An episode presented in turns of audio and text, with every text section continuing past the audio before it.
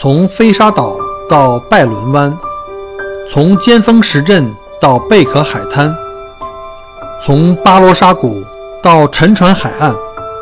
请跟随麦克郭一起，让我带你走入精彩的澳大利亚。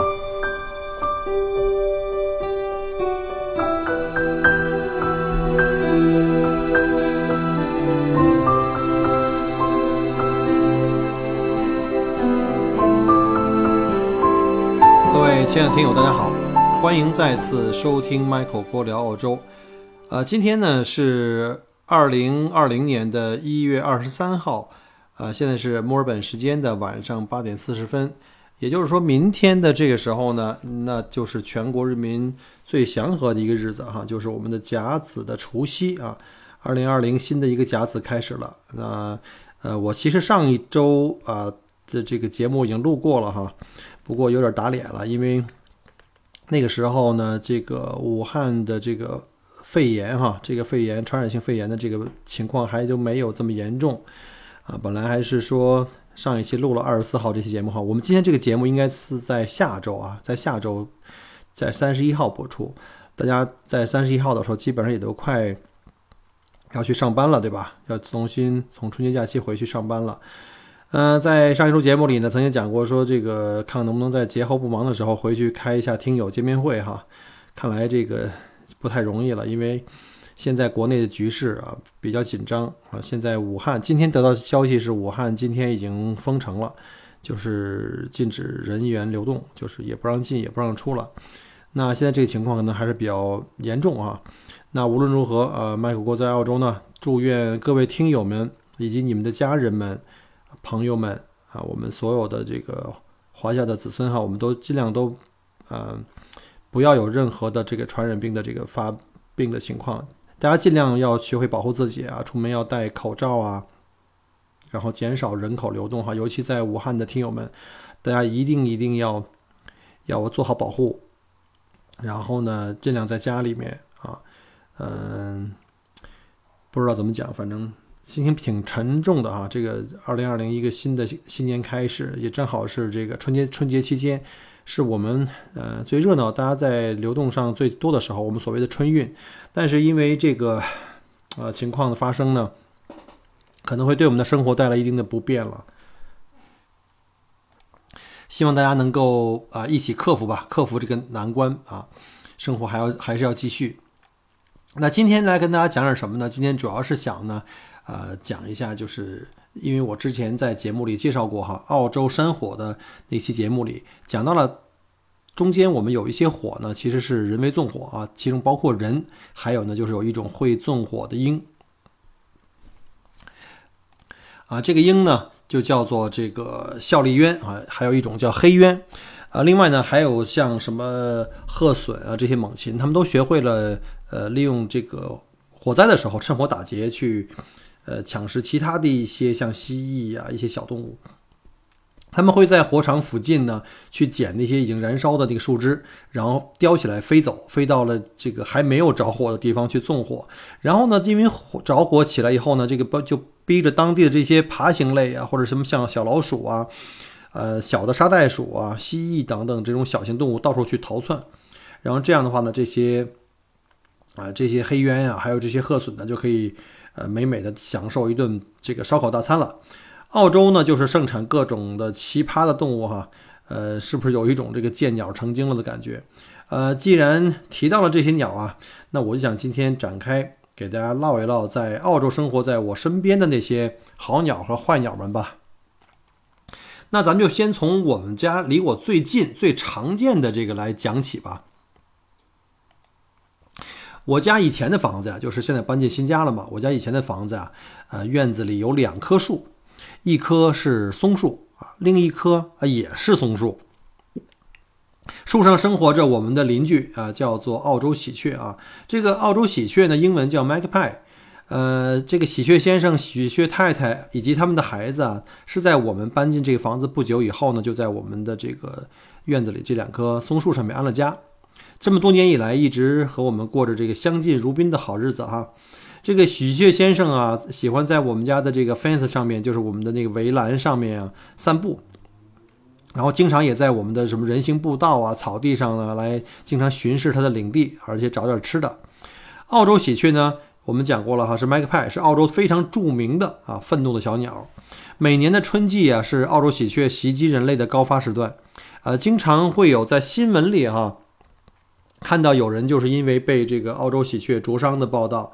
呃，医院。急诊里面呢，这个时间段呢，也都会经常接诊那些被喜鹊咬的这个头破血流的这个人们。呃，麦克派呢最喜欢袭击那些呃骑自行车的人。呃，去年啊，居然还有一位老爷爷骑自行车呢就被喜鹊给袭击了，结果因为躲避不及呢，摔倒在地上，头部受伤而去世了。这个气焰这么嚣张的小鸟，是不是挺奇葩的？澳洲的喜鹊呢，跟中国的喜鹊长相呢很不相同啊。国内的小伙伴们经常在国内看到那些喜鹊，都是那种年画上那种什么喜上枝头里面经常出现的这种吉祥的小鸟。它们身材比较修长，长长的尾巴，模样比较讨喜啊，有灰色的，也有这个黑灰色的。而在澳洲的喜鹊呢，除了黑色，还有这个黑白相间的羽毛的颜色呢，这家伙这个体型比较健硕。这个跟这个黑社会老大似的那种眼神儿，会让你觉得他跟那个乌鸦非常像近亲啊。呃，估计这个强悍的外形啊，这个澳洲著名的橄榄球这个橄榄球队，我们叫 Collingwood Football Club 啊，就是呃就是用的这个喜鹊的图案。这个队服呢也是用这个黑白条的这个颜色。澳洲喜鹊呢这个货呀是一种领地非常领地观念非常强的小鸟。呃，一般来讲啊，他们选择好了自己领地哈，比如像我们家那个前面的院子，那就会长期的定居啊，并且的誓死守卫。他们一般会成双成对的生活，呃，可以住在一起一个地方呢，大概二十年不搬家。呃，我们的这对喜鹊邻居啊，跟我们已经厮守了大概有六七年的时间。我们今年都已经搬到了新家了，他们一家还在继续厮守着我们的旧房子。据说呀，这个 Magpie 能很轻易地识别人脸。我们所住街区的这些呃人类哈，他们都能分辨得出来住在哪里啊。我也觉得他们可能也认识我们家的每一个人，因为我每次回家呀或在院子里干活的时候啊，这个喜鹊先生和太太对我们都特别的有礼貌哈，经常就关这个行注目礼。呃，虽然看起来有点傲慢哈，但是都相安无事，他从来没有袭击过我们。估计也是因为看得出来我们家人都还不错啊。我们甚至还救助过他们从窝里掉出来的这个小宝宝，这是一个非常淘气的小家伙。呃，我儿子当时还给他起了个名字叫绒绒啊，因为他浑身长着绒毛，羽毛还没有丰满，他还没有学会飞就开始从窝里往外蹦的，结果就掉到这个呃树底下来了。呃，当时我还在书房里面看书，呃，就看见这个院子里有一只绒绒的小黑鸟在滋滋的叫，我赶紧出门去看哈，看他发现它还不太会飞。啊，他家的窝那么高，呃，也没办法的送回去，呃，所以呢，我们就在院子里呢放了一个大纸箱啊，把它给放进去，防止他自己万一跑到马路上被这个车给撞了。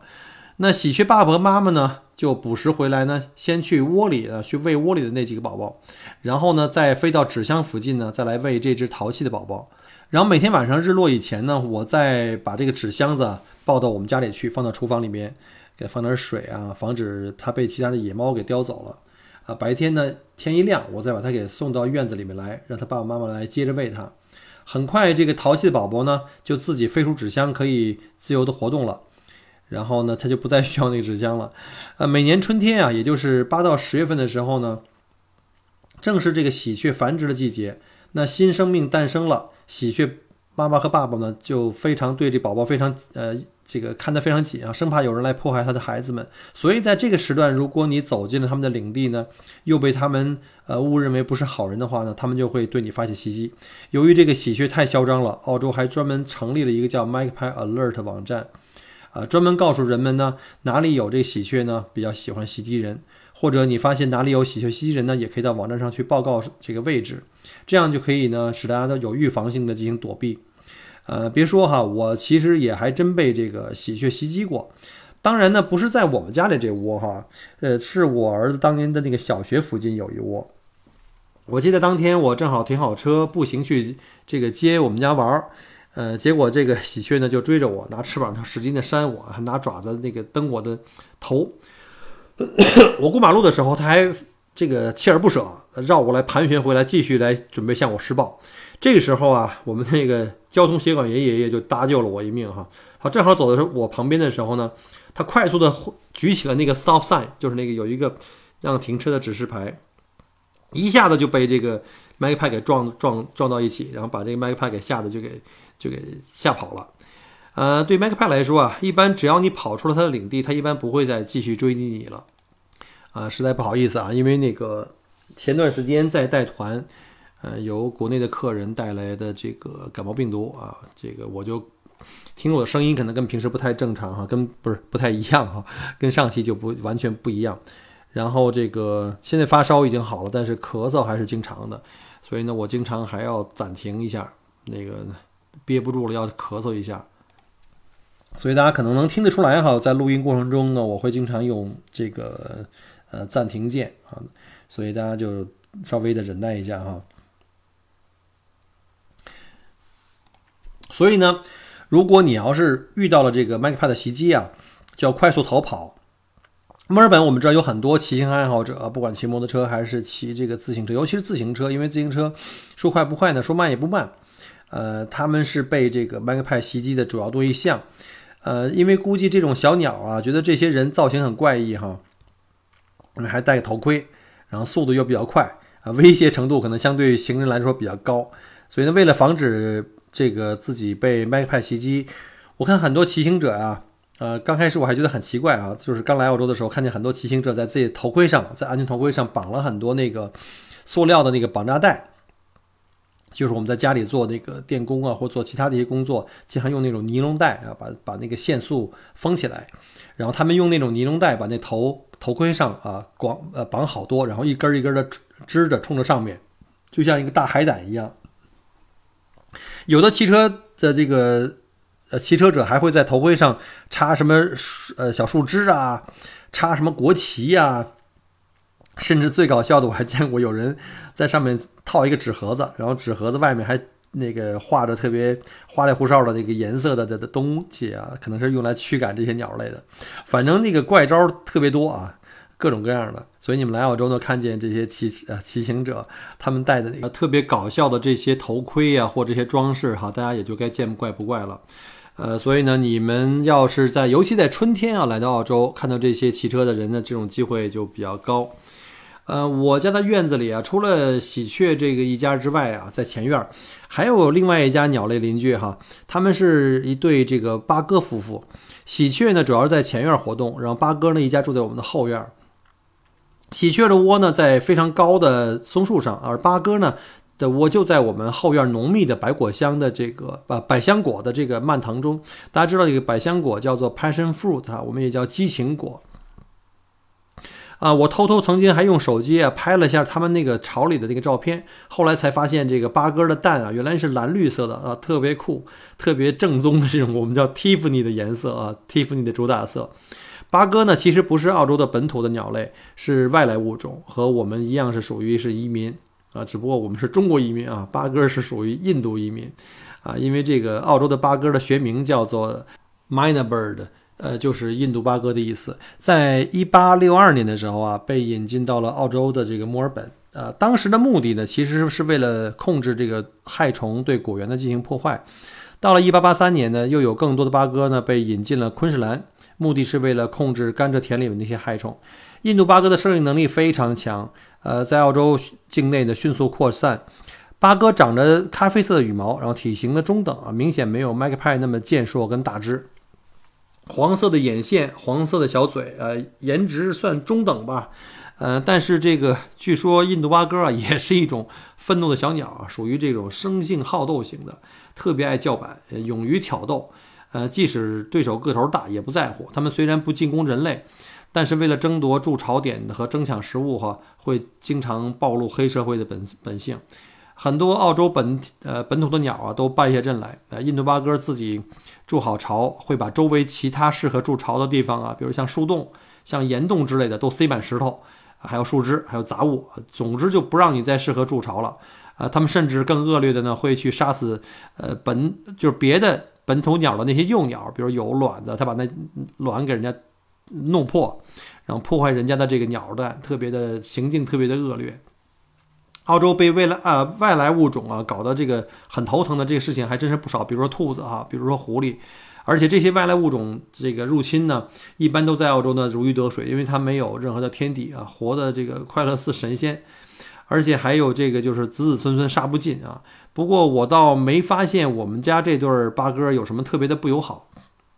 至少他们对我们以及对前院的那对儿。呃，喜喜鹊夫妇呢，倒也相安无事啊。我估计可能也也是因为打不过人家，然后也就不 不过不过去骚扰了啊。毕竟这个八哥虽然黑社会哈，但人家喜鹊是黑社会老大，这点觉悟他还是有的。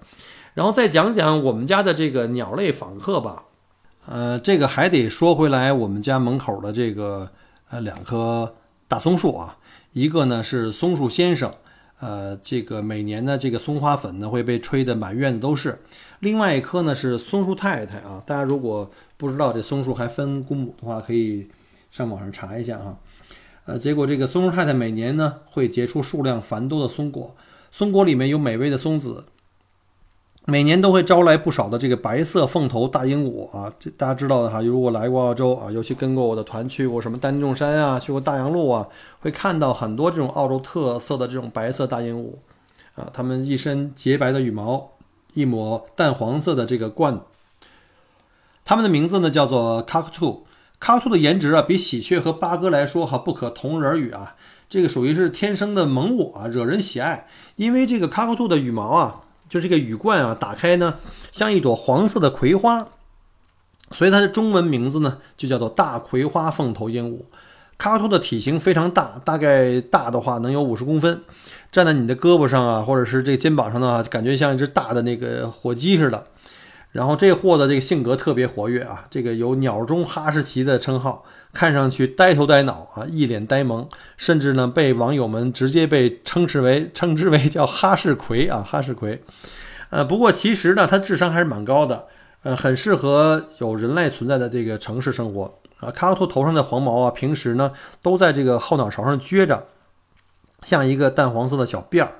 呃，但不会一直这样哈，因为这个黄毛的部分就是它们重要的这个社交部位。为什么用社交的呢？它们可以通过控制头顶的肌肉来让这黄毛打开或者闭合，而这个部位呢有个名字叫头冠啊，也叫羽冠。呃，凤头鹦鹉呢会利用头冠来表达情感啊、情绪啊，包括同类之间的交流啊、求偶啊、表示这个这个惊吓呀、紧张啊、开心啊、愉悦等等等等各种情绪。每年啊，卡卡兔组团来我们家这儿来吃这个松果自助餐啊，我们都会。很容易的看见他们，因为他们实在是太聒噪了。这个，他们那个撕心裂肺的破锣嗓子，哈，就是和他们可人的外表完全不是不是一个这个一个一个层次的，反差非常大。而且你们要真的听过他们的叫声啊，你就觉得那个乌鸦的叫声已经很美好了。而且他们那个本来就难听，而且不是一只叫哈，一只独叫也就凑合了，偏偏他们一大群，有的时候几百只一块儿那个叫，哎呦那叫叫声简直了，几十只上百只的时候此起彼伏，就跟拍那个呃恐怖片、灾难片似的啊！我记得有个电影叫做《所罗门王的指环》呃，呃这里呢就用这个形容这个大葵花凤头鹦鹉的鸣叫声，里面有一句台词我记得是叫做。呃，听过土法杀猪的声音吗？呃，把这种声音啊，再用扩大机啊，再放大几倍，那就是大凤头鹦鹉的这个叫声了。呃，记得刚来墨尔本的时候呢，就听就听这个朋友们讲啊，不要随便给这些鹦鹉一直喂食，因为他们一旦养成了吃白食的习惯啊，等有一天你突然间不喂了，比如说你出差了、旅行去了、玩去了，他们就会到你家来搞破坏，把你家的 fence 啊、窗框都挠得稀烂，以表示抗议。所以啊，对这些野生动物还是要保持它们的野生习性啊。人类只要和它们和平共处就好了，啊，尽量不要去喂。然后这个卡卡兔啊，它的寿命非常的长啊，这可能超过我们的想象之外。呃，在野外环境下呀，平均寿命在二十年到四十年之这个之间啊，听起来还可以。啊，毕竟是在野外环境，各种的天灾人祸或者天敌，所以它们寿命的这个差别很大。但是在人类饲养的情况下，寿命可以超过七十年啊，这个比较厉害了，这就跟人的这个呃平均年龄可以可以这个这个媲美了哈。卡奥兔的寿命非常长啊，这个记得有记载的哈，活得最久的一只卡奥兔啊，据说活了一百二十岁啊。所以呢，如果你想养一只这个哈士奎当宠物的话，估计到你死的时候，它还非常硬朗呢。呃，除了这个大葵花凤头鹦鹉之外呢，澳洲的鹦鹉种类也非常多啊。出门遛遛弯儿啊，就能看见各种各样、五光十色、色彩斑斓的鹦鹉。尤其是傍晚时分啊，它们经常是一大群在树木浓密的这个枝桠里吵吵闹闹，非常的热闹。那树啊，就像一个嘈杂的鹦鹉集体呃集体宿舍。我们经常在遛弯的时候啊，就看着这个。呃，各种鹦鹉，比如像什么叫彩虹西蜜鹦鹉啊，什么深红玫瑰鹦鹉啊，还有像什么呃粉红凤头鹦鹉啊，啊，来到墨尔本旅游的小伙伴们哈，在大洋路或者丹尼龙山都有机会能够跟这些鹦鹉呢遭遇。呃，在 Michael 的车上啊，我在每一个团队的车上，我都会带一些常备一些鹦鹉粮啊。呃，俗话说这个美食在手啊，这些胆大的这些吃货就会飞到你的身上头上。这样你就可以跟他们一起合影啊，拍到一些比较有趣的照片跟视频了。嗯，我们下面再讲一个鸟类的邻居吧。呃，每天的清晨啊，或者是傍晚，呃，Michael 在院子里或者露台上面喝喝咖啡呀，看看日出日落的时候呢，就会在天上飞过一群群的大鸟。呃，它们有的时候会排成人字形，有的时候排成一字形。它们就是这个，呃，生活在我们家旁边湿地公园的这个叫做澳洲白环。他们每天呀，呃，早出晚归啊，白天到城市里面去这个到处觅食，然后晚上呢，回到湿地去休息。说白环可能大家没什么概念哈，没什么对它这个鸟可能没什么特别多的这个呃理性的认识，嗯，但是呢，一说到朱鹮啊，大家可能就知道了哈，这朱鹮是我们祖国的，产自祖国的非常著名的一个珍稀的鸟类。和澳洲这个白环啊，算是亲戚吧。它们长得比较像，都是属于这个环科啊，体型中等，长腿长嘴，然后一身白色的羽毛啊。朱鹮的脸蛋是红色的，而澳洲这个是黑色的脑袋。呃，朱鹮在祖国难觅真容啊，在澳洲呢，这白环却是在城市、公园、绿地、湿地什么，反正有人的地方也，有这个我们生活的地区都能看得见。这个澳洲白环和祖国的这个朱鹮名称要比起来的话，那就是一个在天上，一个在地上了。这朱鹮在祖国好歹是珍稀动物啊，属于这个仙气儿十足的存在啊。而澳洲白环啊，却因为这个喜欢翻人类的垃圾而被称为这个垃圾鸟。澳洲白环是其实也属于这个涉禽啊，就在水边涉足的禽类。它们往往住在湿地公园里面，但是它们因为进入到这个城市以后啊，融入的非常快。呃，跟着人类就有经常有捡剩饭吃啊，所以它们跟人类比较亲亲近。我们全家很喜欢在晚饭后去附近的湿地公园去散步，一方面可以欣赏这个绚丽的晚霞，还能邂逅很多在这里生活的鸟类，像什么呃野鸭啊，这就不说了，野鸭我们很多游客都看见过，还有像紫水鸡，还有像苍鹭啊、白鹭啊、黑天鹅呀，黑天鹅大家都知道吧？跟过我团的客人们都还记着黑天鹅的来历吧？啊，有时候就是像我之前讲过那个大嘴巴的那个鹈鹕啊，那野鸭子呢，在澳洲太多了，像公园湿地，我包括我们在莫纳什的那个图书馆啊，为了向图书馆的，呃，这个这个人造湖旁边草地上都会有啊，甚至是如果有些人家里经常不游泳的那个书语馆里的游泳池里都会有他们的身影，呃，大人孩子们都爱这些野鸭子、野动物们，这个。我记得原来我们住在 w i l l e r s e l 的时候啊，我们家儿子特别喜欢，就跑到没事跑到那个图书馆那边去，呃，那边小湖边去看鸭子喂鸭子。每年春天的时候呢，小鸭子就呃出生了，然后鸭妈妈带着十几只毛绒的小可爱的这个在图书馆的小湖里面招摇过市啊。左边的这个左近的邻里呢，就今天你来喂喂，反正明天他来喂喂。这小家伙们长得非常快。总之你在澳洲会感到这个人啊。和这个动物在非常和谐的氛围里面，非常平静的生活着啊。呃，我当时我岳父岳母他们刚来澳洲来跟我们一起团聚的时候，他也是看这种情况特别新奇啊，特别新奇，我觉得不可思议。他老开玩笑说，这要是在国内，估计就已经端到桌子上去给吃了。啊，在澳洲我们知道哈，这个呃，大家对这个人类啊，像这个。儿童、妇女、老人哈，保护的这个法律保护的是特别严格的。其次就是动物哈，最后才是我们这个大老爷们儿男的。所以呢，在澳洲呢，大老爷们儿这个地位是比较低的。那对于野生动物呢，也是保护的非常非常厉害啊。如果有人随便的去捕杀啊，去捕杀这野生动物，呃，抓了以后野鸭去烧烤啊，被发现以后呢，会马上被投诉到这个防止虐待动物的这个协会，而受到这个惩罚，可能要上法庭。这个几乎可以和我们这个北京朝阳群众媲美了。呃，在澳洲小动物过马路啊，大家也都停下车来去等候。我们就碰到过几次哈，比如说我亲自碰到过考拉，跑考拉过马路，我们所有的对双向的车都停下来，结果人家走了一半 不走了，在中间睡睡起来了哈，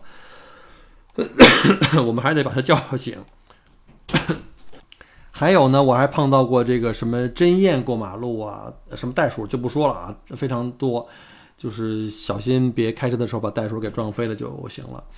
然后那个基本上要是有什么小鸭子过马路，有时候也是，啊，有一次一个大叔啊，把那个路上的车全给拦下来，他把车停在马路中间，然后呢走下去护送着一对这个鸭妈妈和一堆小鸭子过马路。刚开始我们在后面不知道为什么前面突然间堵车了哈，结果 开过去一看，小鸭子刚刚过完马路，所以呢心里也是觉得特别温暖啊，这是一个充满爱的地方。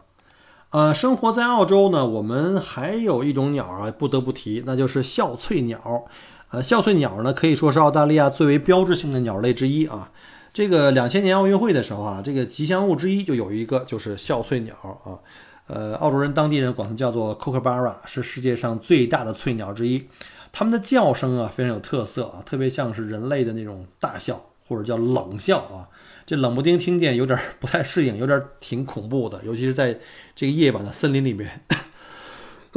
他们的这种笑声啊，并不是真正的开心大笑，而是呢，其实就是在宣示着自己的领土范围啊。呃，笑翠鸟在求偶的时候也会发出这种像人大笑一样的这种笑声。呃，笑翠鸟虽然不经常会飞到居民区来啊，但因为以前我们家临近湿地，所以在湿地旁边的这个树林里也会也会经常看到，也算是个近邻吧。笑翠鸟在澳洲很多，所以来澳洲旅游的朋友们呢，比较容易能见到，像大洋路啊，还有刚才讲过丹尼尔山都碰到过。笑翠鸟的样子啊也很呆萌，呃，背上的羽毛啊是褐色的。头上和肚皮是浅米色，呃，敦敦实实、毛茸茸的，非常可爱。呃，笑翠鸟是吃肉的，以这个蜥蜴啊、蛙类啊、小鸟啊，还有昆虫和小鱼都是它们的食物。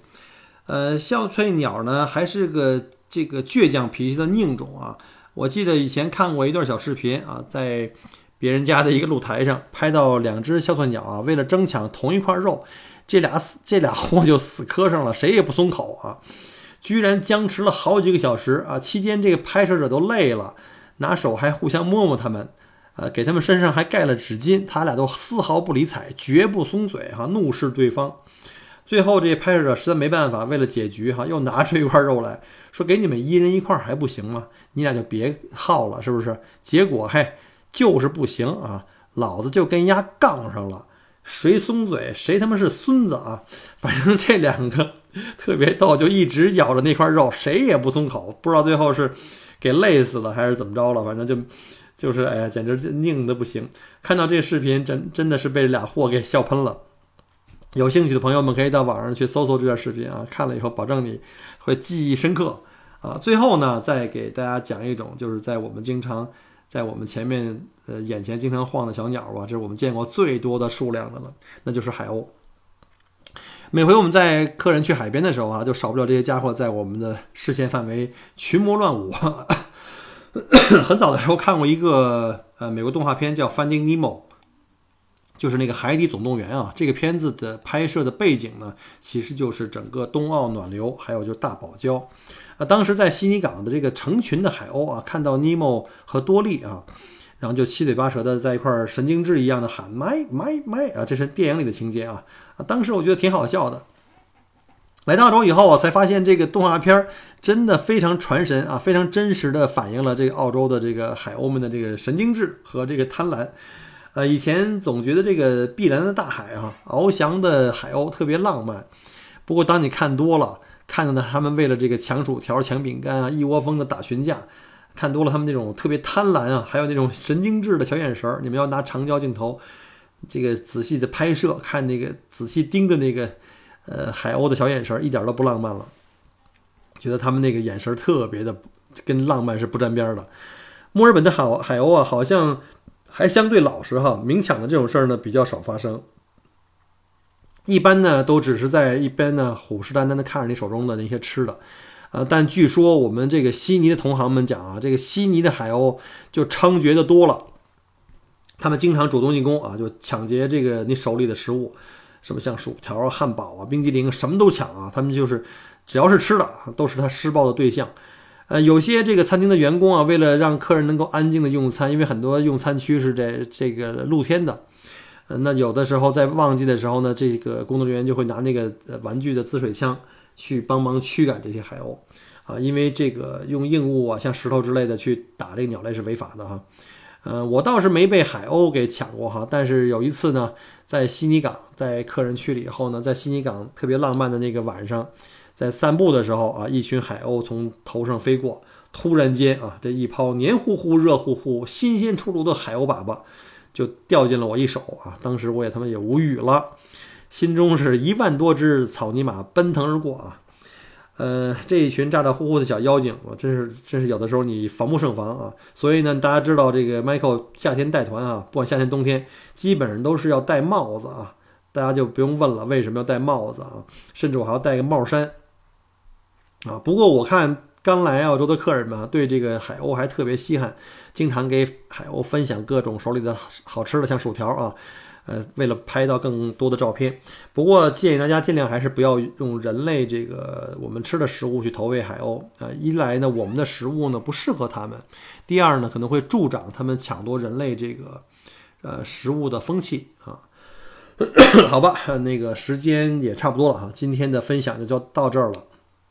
来到澳洲这些年啊，真的感觉到这里是动物的美好天堂啊！每天清晨呢，被啾啾的鸟声给叫醒啊，生活在呃处处中哈都有他们的这个身影。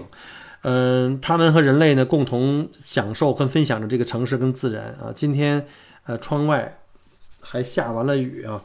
希望澳洲的这个森林大火尽快的熄灭啊！希望呢我们的小动物们呢和人类呢能够尽快重建自己的家园啊，让一切呢重归美好。那这个春节假期呢，也马上就结束了，大家也要重新回到自己的岗位上。那再次祝各位呢，呃，在这个鼠年啊，这个全家呃身体健康，万事如意，然后工作顺利，多多赚钱。然后希望这一期节目播出的时候呢，我们武汉的这个呃肺炎的情况已经得到了很好的遏制啊。然后呢，也希望武汉的同胞们都呃好好的。我们二零二零澳洲见，拜拜。